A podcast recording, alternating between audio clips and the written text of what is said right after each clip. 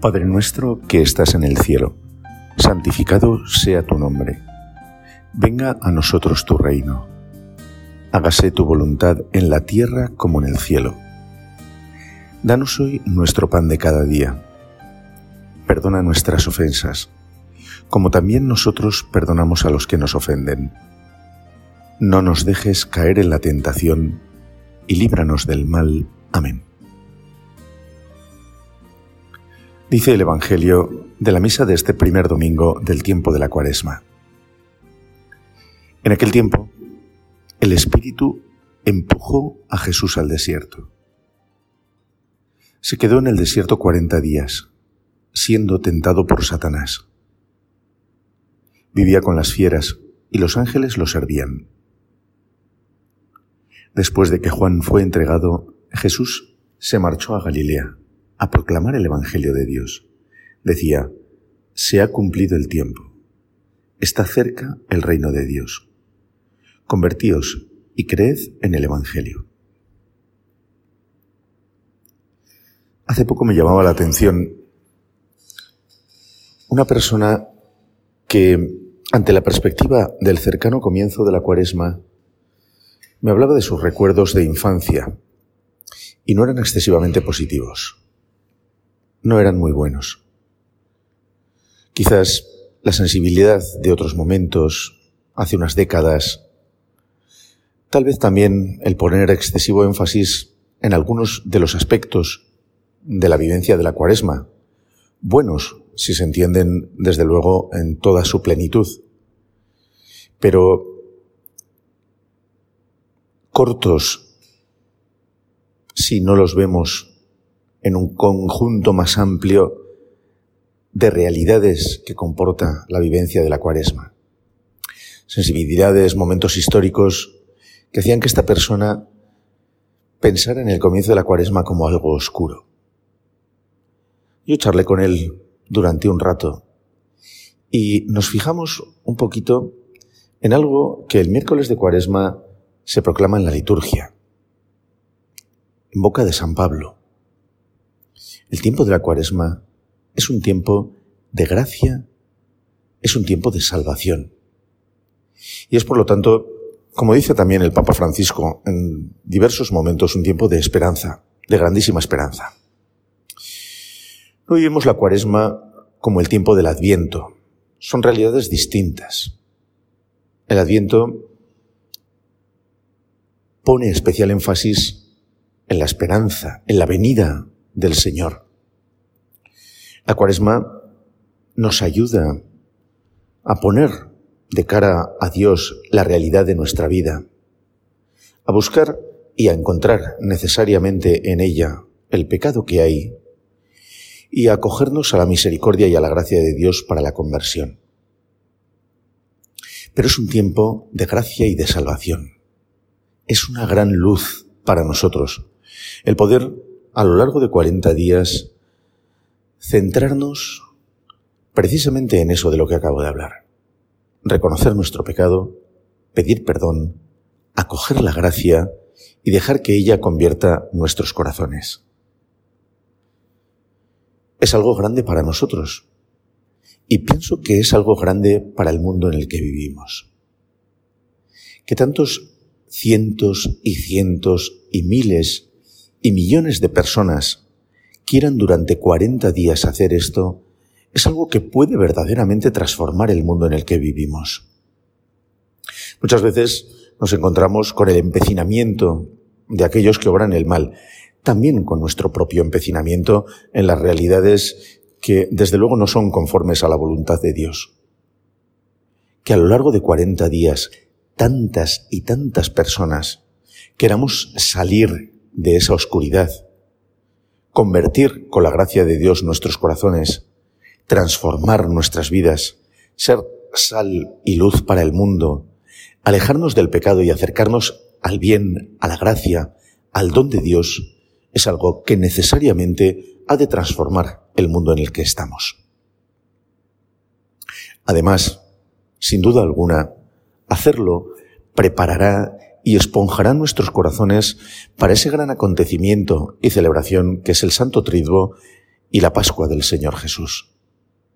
Esos días Dios derrama abundantemente su gracia, con fuerza, sobre cada uno de nosotros. Y esos días, en la medida en que nuestro corazón está bien abierto a lo que la oración, la palabra de Dios, la liturgia, la presencia de Dios en nuestras vidas nos dan, en la medida en que nuestro corazón está bien abierto a todo eso, es también plenificado y lleno de la gracia que Dios nos da en esos acontecimientos tan importantes, en la actualización real de esos acontecimientos tan importantes para nosotros. Pero nos encontramos al principio de ese camino. Nos encontramos en los momentos iniciales y tal vez llegamos aquí con nuestra vida cargada de realidades, unas buenas, por supuesto que sí, otras no tanto. Ha pasado un año desde la última cuaresma y la vivimos de una manera muy especial. Pero en este momento merece la pena parar, escuchar la palabra de Dios y de alguna manera reiniciar, hacer una recarga de todo lo que es nuestra vida, un reboot, como dicen los entendidos en informática, reiniciar nuestra vida en la presencia de Dios. Claro, son tantas las cosas que hay alrededor de nuestra existencia, en lo cotidiano, me refiero, Realidades que tienen que ver con la vida profesional. Realidades que tienen que ver con la vida familiar. Realidades que tienen que ver pues con nuestra propia interioridad, muchas veces tan compleja.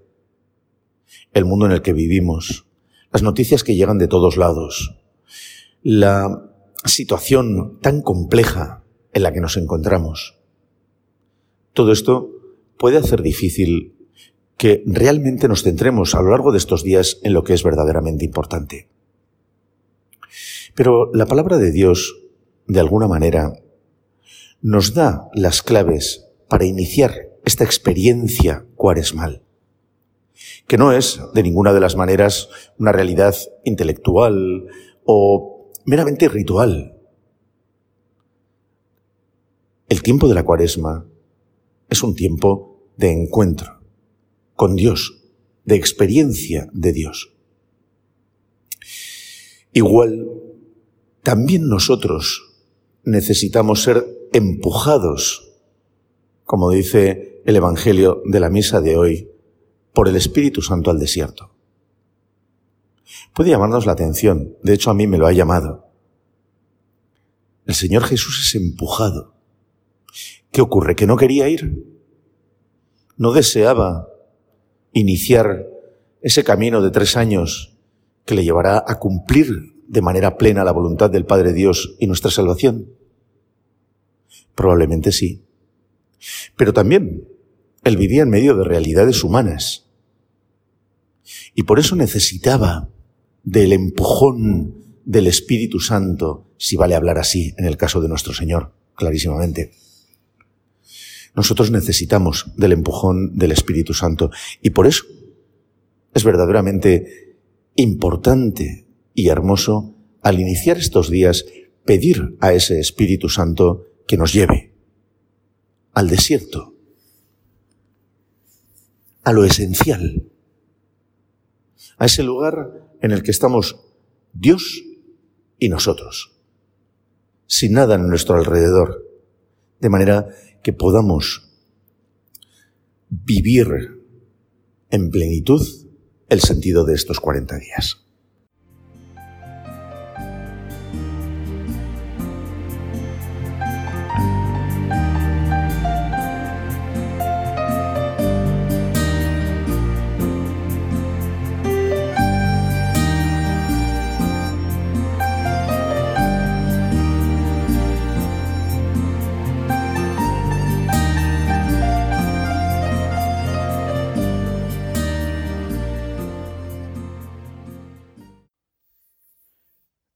En uno de mis últimos años de seminario, recuerdo que el equipo de formación como parte del programa para el conocimiento de las diversas espiritualidades en la Iglesia, me enviaron a hacer un curso de espiritualidad, a un curso de Castilla, con una fraternidad sacerdotal vinculada a la espiritualidad de Charles de Foucault, del beato Charles de Foucault.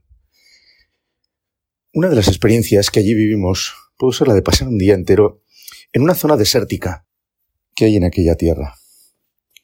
Un día entero, bajo el sol, con un cuaderno, una Biblia, un trozo de pan y agua.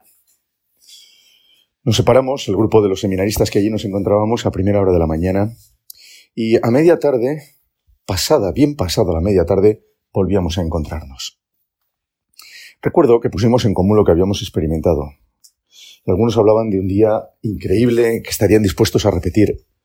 Yo recuerdo que lo pasé bastante mal. El desierto no es agradable. Todo el día solo, bajo el sol, sin saber demasiado bien qué hacíamos allá. Al desierto se nos empuja.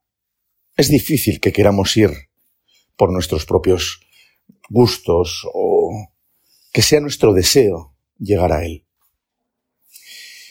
Sin embargo, una cosa es cierta. Tengo recuerdos bastante importantes de aquella experiencia de desierto. El hecho de que no nos resulte agradable no significa que no sea bueno. Es verdad que el desierto, y de una manera muy especial, al comenzar este tiempo de la cuaresma, nos pone ante la carencia de lo más necesario. En primer lugar, de personas a nuestro alrededor. Los seres humanos, cualquiera de nosotros, experimentamos la necesidad de otros. Sentirnos amados, amar a los demás. El desierto nos deja sin nadie a nuestro alrededor. Y el desierto cuaresmal, de alguna manera, quiere llevarnos también a esa soledad, a encontrarnos con Dios y con nosotros mismos, únicamente. En el mundo nos resulta difícil hacerlo, ya lo comentábamos antes. Pero la experiencia de desierto nos lleva a aislarnos de lo demás, de manera que podamos centrarnos en lo esencial. Una Biblia, un trozo de pan y un poco de agua. En realidad son unos elementos bastante significativos. Y aquellos sacerdotes tenían muy bien pensada la experiencia del desierto, de manera que nos ayudara a los que allí nos encontrábamos a profundizar en nuestra vivencia de fe, en nuestra relación con Dios, sin elementos externos. También, evidentemente, en ese tiempo del desierto, en esa situación, nos encontramos con aquello que hay en nosotros mismos que no funciona bien, con nuestros miedos, con nuestros demonios, con nuestras tentaciones. El Señor Jesús fue tentado en el desierto. No va sin más a pasar unos días para estar tranquilo sin gente alrededor. El Señor experimenta lo mismo que cualquier otro hombre experimenta en la soledad de su propio yo. Comenzamos la cuaresma y de alguna manera, también nosotros, seguro que somos empujados por el Espíritu Santo al desierto. No se trata de que cojamos un pedazo de pan y un poco de agua y nos busquemos un lugar desierto en nuestra zona donde vivimos o lejos. No, no van por ahí las cosas. Pero sí que es cierto que podemos y debemos buscar ese desierto interior en la oración, tratando de hacerla de una manera muy especial estos días solos o en un lugar recogido o en el silencio de la capilla de nuestra iglesia, delante del sagrario, hemos de recrear de alguna manera la situación de desierto, para estar solo nosotros y Dios, para poder encontrarnos con nuestra realidad, para poder ver lo que somos, lo que Dios quiere que seamos, que arrancar de nuestra vida, que poner, cuáles son nuestras tentaciones, qué cosas podemos potenciar en nosotros, para experimentar también el amor de Dios. Cuando solos Él y nosotros nos encontramos en nuestro interior, se propicia esa relación y esa experiencia de amor personal, grande, sin mediaciones, intensa. Dios nos quiere ahí en estos días. Y por eso la Iglesia nos invita al desierto. Y el Espíritu Santo nos empuja a Él. No hemos de olvidar de ningún modo que la cuaresma es un tiempo marcadamente penitencial. Es un tiempo de gracia, de luz, de salvación, como decíamos antes. Pero llegamos también a esa luz gracias a la penitencia. Y el buscar ese desierto en medio de nuestras realidades cotidianas nos hará también ir adquiriendo el espíritu propio de penitencia de este tiempo. El desierto nos lleva a lo esencial. Alejamos de nosotros todo aquello que es superficial, como decíamos hace un momento, todo lo que no es necesario. Pero también alejamos de nosotros todo aquello que de alguna manera amamos, que forma parte de nuestra vida. Y también todas aquellas realidades que no terminan de ser buenas, pero que están ahí, están junto a nosotros, y que deseamos y queremos.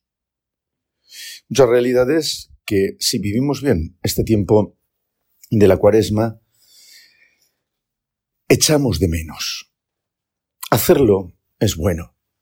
Ejercitar nuestro espíritu y nuestro cuerpo en la austeridad nos ayudará sin duda alguna a acercarnos más a Dios, a vaciar de cosas nuestra vida de manera que pueda ser llenada plenamente por Dios.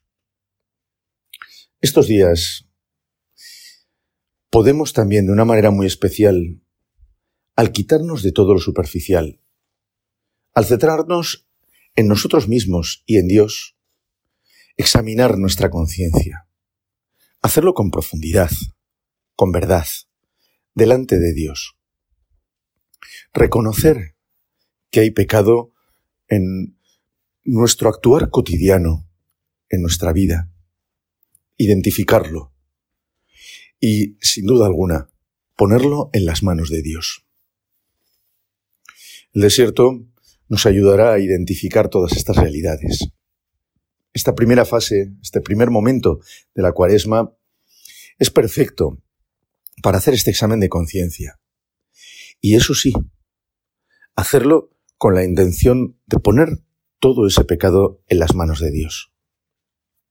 Una buena confesión estos primeros días de la cuaresma, después de un buen examen de conciencia, nos ayudará a vivir el resto de este tiempo con mucha mayor intensidad, a ir pudiendo construir día a día esa conversión que obra la gracia de Dios en nosotros, pero que requiere también de nuestra respuesta generosa.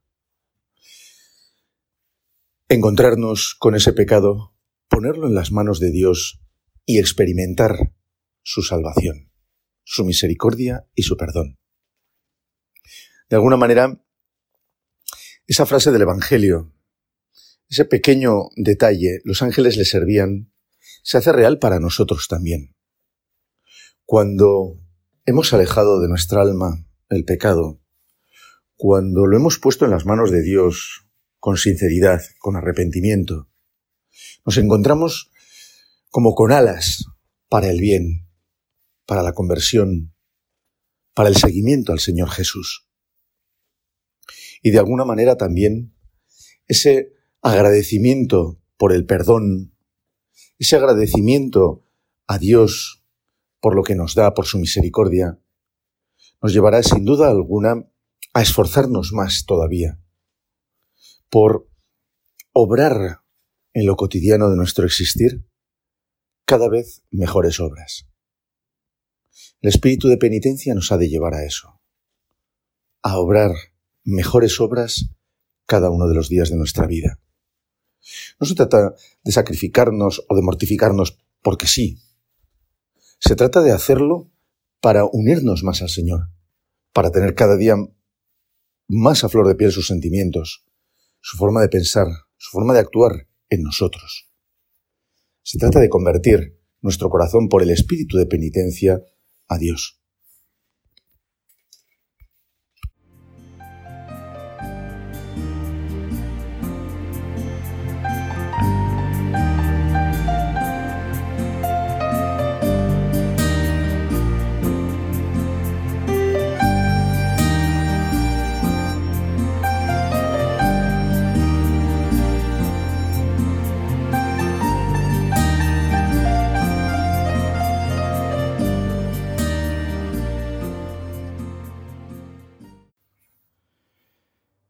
Viene a mi mente la vida de los primeros padres del desierto, cristianos que al terminar las persecuciones van entendiendo que el poder del mundo es tan fuerte que resulta imposible para ellos vivir en medio de él sin grave riesgo de naufragar como cristianos y como seres humanos. Y optan por irse al desierto, solos, para la oración y el trabajo personal. El tipo de cuaresma busca en cierto modo propiciarnos esa experiencia. Pero si echamos la vista atrás, podemos encontrarnos con que efectivamente el poder del mundo y su capacidad de absorción son tan grandes que sí, hemos hecho muchas cuaresmas, pero tal vez nunca hemos experimentado ese desierto del que estamos hablando. El mundo, con sus ideas, sus exigencias, sus disposiciones para nosotros, se resiste a abandonarnos. Incluso en tiempo de cuaresma, seguimos deseando vivir como si no fuera tal, hacer las cosas que hacemos habitualmente, todo aquello que el mundo nos va exigiendo sin darnos cuenta. Hay otra realidad en el desierto. Encontrarnos solos, encontrarnos con nosotros mismos, supone muchas veces encontrarnos con un desconocido. Habitualmente vivimos muy en la superficie. No bajamos a lo profundo de nuestro corazón.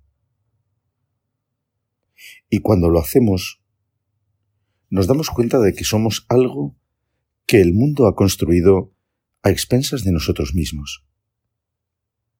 Que nuestras vidas, las cosas que hacemos, que somos, son fruto de una imposición social, por decirlo así. Pero no se corresponden con los anhelos que hay en lo profundo de nuestro ser.